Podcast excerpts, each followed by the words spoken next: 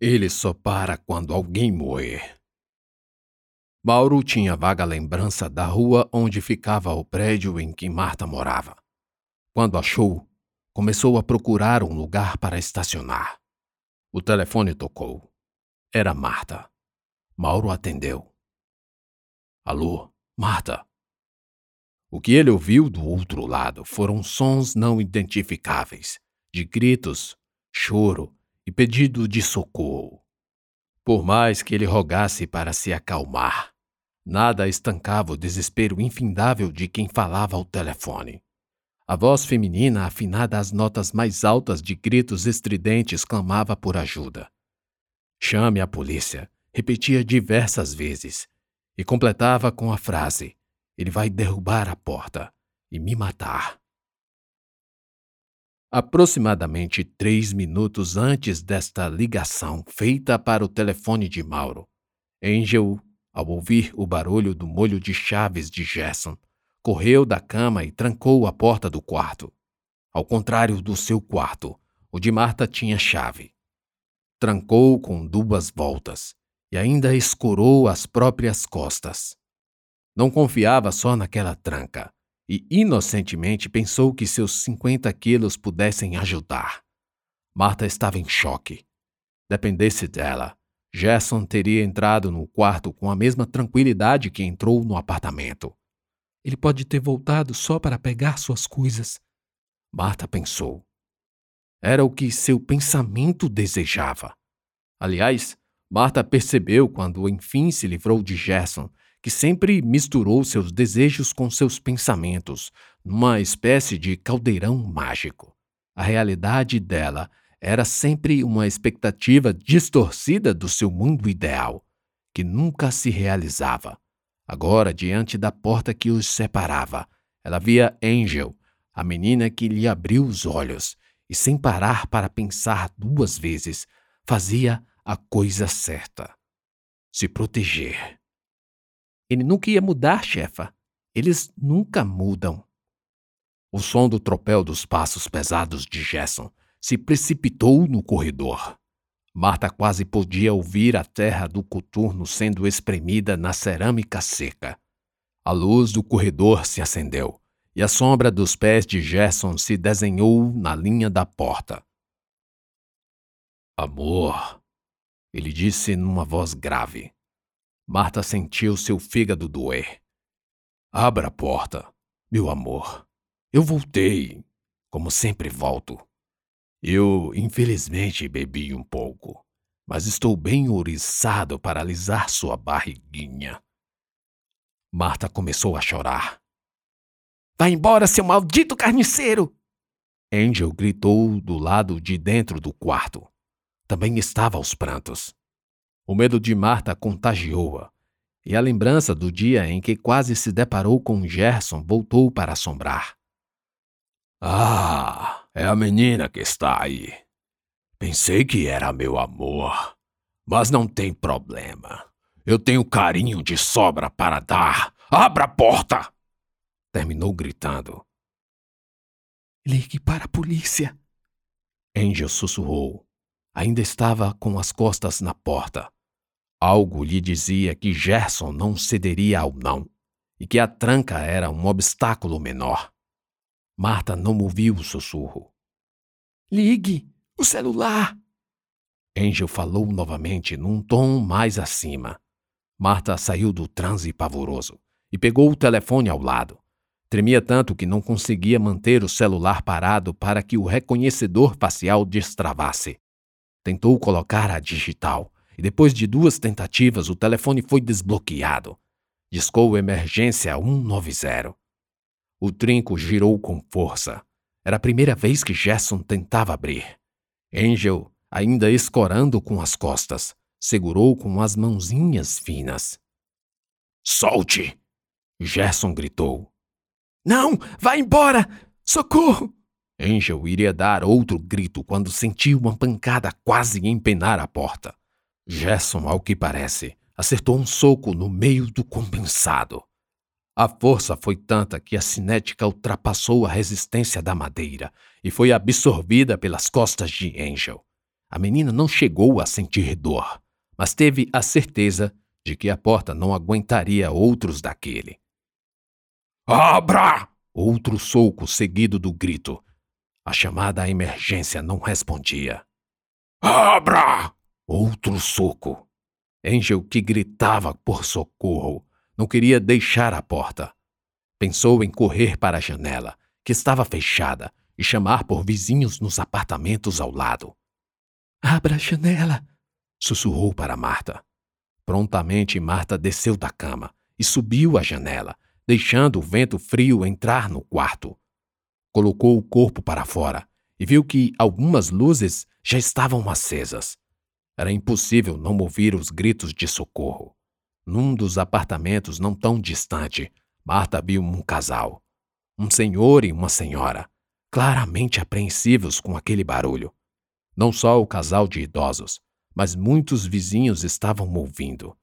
E, não obstante, sentiam-se desobrigados numa difusão de responsabilidade no local onde tantos outros poderiam socorrer a mulher ameaçada pelo marido. Os vizinhos não eram más pessoas, mas prestativos e atenciosos em atividades triviais, desde que não envolvesse algo trabalhoso e desagradável.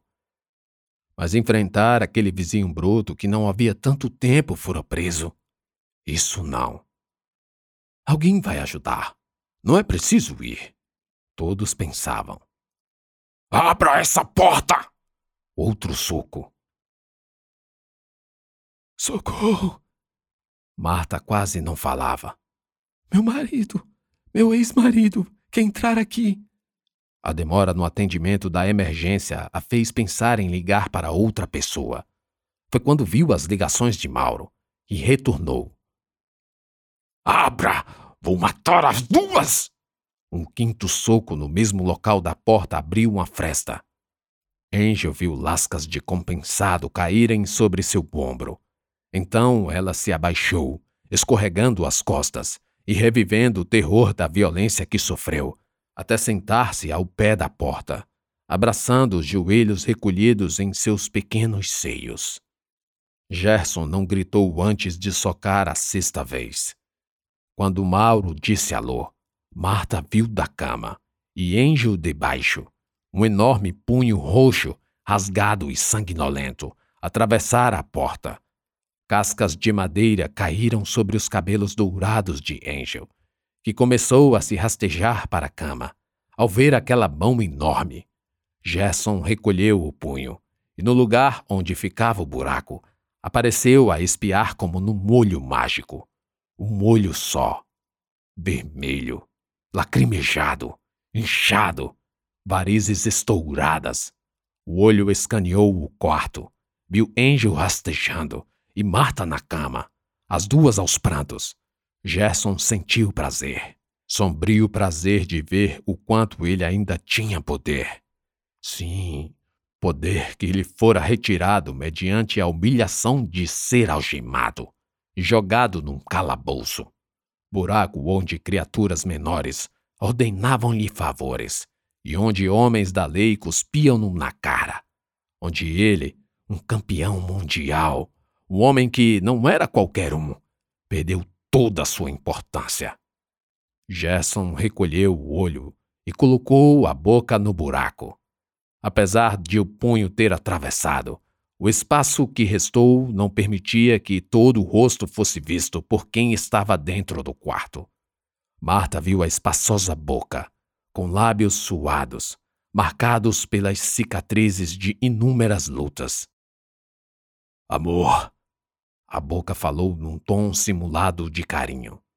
Depois, um sorriso mostrou um buraco sem dentes. Ele perdera os poucos que restavam na prisão. Sou eu. Sou eu, seu Gerson. O som ameno na fala de Gerson influenciou na agonia das duas, que pararam de gritar ao cessar das pancadas na porta. Elas apenas murmuravam. Mauro já não estava na ligação.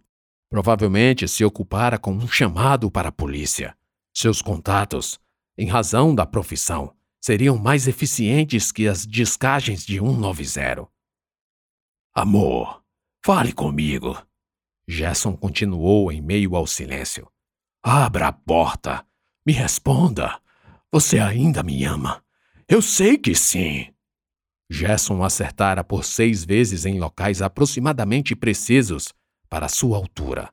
Isso ocasionou um furo muito acima da altura média da porta, onde o trinco ficara. Entretanto, com esforço, ele poderia empurrar o braço até o ombro, abrindo mais o diâmetro do buraco e alcançar a chave. E a chave ainda estava na porta. Nem Angel nem Marta, por outro lado, pensavam nessa lógica de eventos. Em Marta, o desespero insistia em dar lugar ao conformismo de uma morte trágica e que poderia ser evitada, e que cujos sinais estavam todos tão evidentes e tão próximos.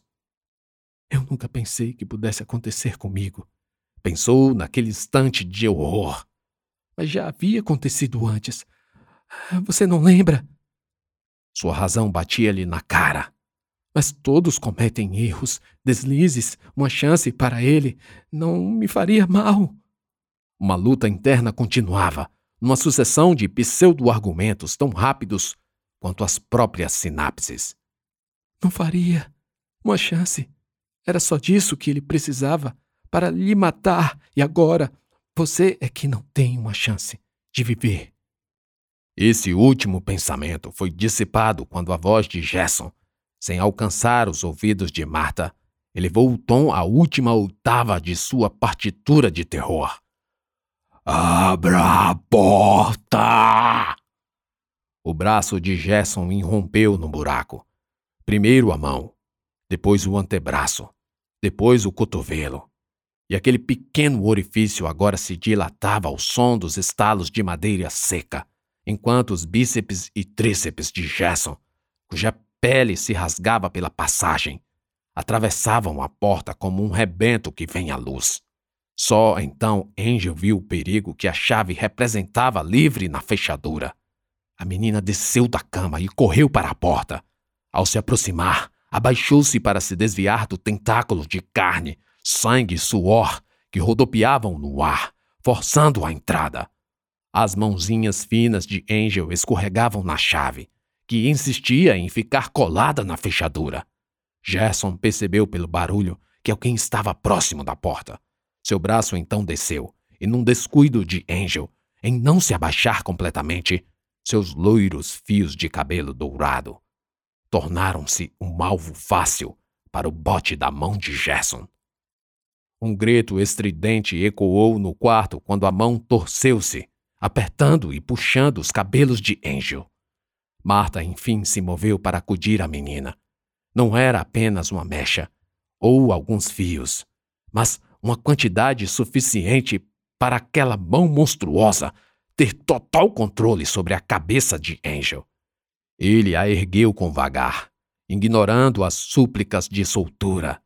Preparou um puxão e trouxe a cabeça de Angel com toda a força na direção do buraco da porta. Abra a porta ou eu vou esmagar a cabeça dela! Gerson gritou. Tá bom, tá bom. Marta levou a mão à chave e destrancou a porta, mas não a abriu. Gerson percebeu e soltou os cabelos de Angel. As duas recuaram, esperando que a porta se abrisse, e seu algoz entrasse para acabar com tudo. Não gritavam mais. Angel apenas soluçava. A cabeça doía muito. O pescoço também. A porta custava abrir. E não abriu. Não se meta nisso. Aqui é minha casa. Vá cuidar das suas coisas. Jason falou. Não falava com Angel e Marta, mas com outra pessoa. Elas não ouviam Estavam chocadas demais. O zumbido na cabeça de Angel cessava-lhe a audição. Marta ouviu ao longe. A voz era de um homem. Falava para Gerson manter a calma. Eu já disse para sair do meu apartamento. Saia! De repente, um silêncio reinou em trégua, que logo foi quebrada pela investida pesada de Gerson em seja lá quem fosse. Marta e Angel renovaram o medo. O barulho agora se instalou na cozinha. Eles brigavam, e se ouvia do quarto grunhindo de esforços e gemidos de dor. Ele está matando alguém, Marta pensou. Um vizinho. Elas poderiam fechar a porta e tirar a chave. Marta deixou Angel na cama e correu ao buraco para finalmente ver Gerson sobre o corpo de Mauro, estrangulando esse com as mãos enormes. Seu sangue petrificou nas artérias. Meu Deus! Marta quis gritar. Não! Pelo amor de Deus, não! Então ela abriu a porta e correu para tentar salvar o amigo, que já estava imóvel. Ao mesmo tempo, dois outros homens invadiram o apartamento. Eram vizinhos. Eles avançaram sobre Gerson, que parecia um monolítico sobre Mauro. Nada o fazia mexer um milímetro sequer. Depois, mais dois vizinhos, homens também, juntaram-se aos dois, e finalmente Gerson foi imobilizado. Mauro estava pálido, lábios roxos. Marta chorava ajoelhada ao lado do amigo. Não conseguia identificar sinais vitais. Angel chegou por trás e a abraçou, compartilhando lágrimas ao ver o homem que lhe havia resgatado, deitado e morto. Foi ele quem arrombou a porta da entrada e o barulho dos chutes parece ter sido necessário para finalmente atrair a ajuda de outros vizinhos, para quão grave aquela briga de marido e mulher era. Quinze minutos depois, a polícia chegou e Gerson, amarrado pelos vizinhos, foi preso novamente.